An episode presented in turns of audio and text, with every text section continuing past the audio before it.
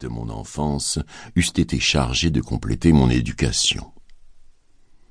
Heureusement pour moi, un digne philanthrope me fit admettre comme interne à l'école gratuite de Saint-Bartholomé, admirable institution dont les élèves portaient à cette époque des blouses vert pomme, des inexpressibles de cuir jaune, une plaque d'étain au bras gauche et une calotte microscopique. J'y passais six années. Il paraîtrait que vers la fin de mon séjour, je montrai quelques dispositions musicales, car je fus chargé de tenir l'orgue que l'on jouait tous les jours à l'office du matin. Oui, pendant deux ans, j'ai fait mouvoir le soufflet de cet instrument sonore. Il y avait bien là un autre artiste qui promenait ses doigts sur le clavier, mais le paresseux se donnait bien moins de peine que moi.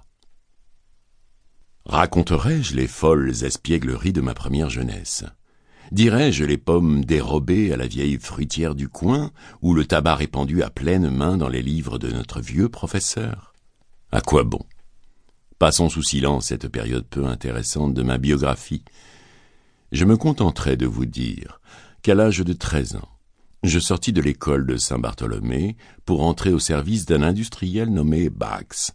Il signait Bagot qui fabriquait dans les environs du marché de Smithfield des pâtes d'Italie et de l'huile d'olive. Je me suis laissé dire que cet épicier frauduleux gagnait quelque chose comme douze cents francs par an, rien qu'à louer ses croisées au jour de pendaison. Ses fenêtres donnaient juste en face de la prison de Newgate, et on y pendait pas mal alors. En ce temps-là, on savait au moins faire respecter les lois, et on vous accrochait un homme par le cou pour presque rien. J'ai hâte d'ajouter que les ignobles détails du commerce de Bagot ne me regardaient en rien. J'habitais sa villa où j'avais pour mission de nettoyer les couteaux et d'ouvrir la porte. C'est là, pour ainsi dire, que je fis mon entrée dans le monde fashionable. Je ne rougis pas d'un début si peu digne de moi, car il est clair que ce n'est qu'à force de mérite personnel que j'ai pu m'élever d'aussi bas à la position que j'occupe aujourd'hui. Du reste, je ne restais que quelques mois chez mon premier maître, ma mine éveillée et ma tournure pleine de distinction m'ayant fait agréer par un jeune homme qui exerçait en apparence une profession libérale.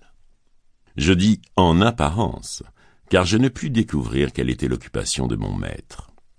Tout ce que je savais, c'est que ses affaires le retenaient une grande partie de la journée dans le quartier commerçant de Londres.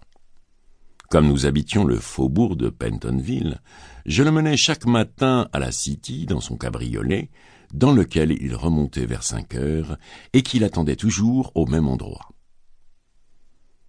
Il me semblait assez singulier qu'un jeune homme aussi distingué que M. Frédéric Altamont n'habitât pas un quartier plus fashionable et un appartement plus commode. En effet, notre logis se composait d'un rez-de-chaussée assez mesquin, que nous soulouait le ménage Choum, couple pauvre mais prolifique, dont la nombreuse famille occupait le reste de la maison. Le vieux Choum se vantait d'avoir servi dans la marine, et la chose n'est pas incroyable, puisqu'il avait eu le courage d'épouser en seconde noces une veuve ornée de quatre filles. Pauvre marin. Ce fut un jour néfaste que celui où il s'aventura de nouveau sur les flots incertains de l'Hyménée. Voilà la statistique de cette famille intéressante à l'époque où le hasard me mit en rapport avec elle.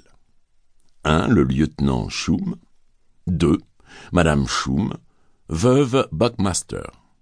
3. Mademoiselle Betsy, Mademoiselle Fanny, Mademoiselle Beardy, Mademoiselle Eliza Buckmaster. 4. Mademoiselle Mary, seule et unique Schum du premier lit. 5 sept choums du second lit dont il est inutile d'énumérer les noms de baptême. Toutes ces demoiselles, à l'exception de Mary, étaient laides à faire peur, et si méchantes qu'elles se disputaient du matin au soir. Quand elles ne se battaient pas, elles faisaient de la musique. Mais elles n'étaient jamais moins d'accord que lorsqu'elles tapaient l'infernal ustensile qu'elles appelaient leur piano. Dès que les quatre demoiselles Buckmaster avaient exécuté la bataille de Prague, les sept demoiselles Schum du second lit les remplaçaient l'une après l'autre et miaulaient leur romance favorite. Où peut-on être mieux qu'au sein de sa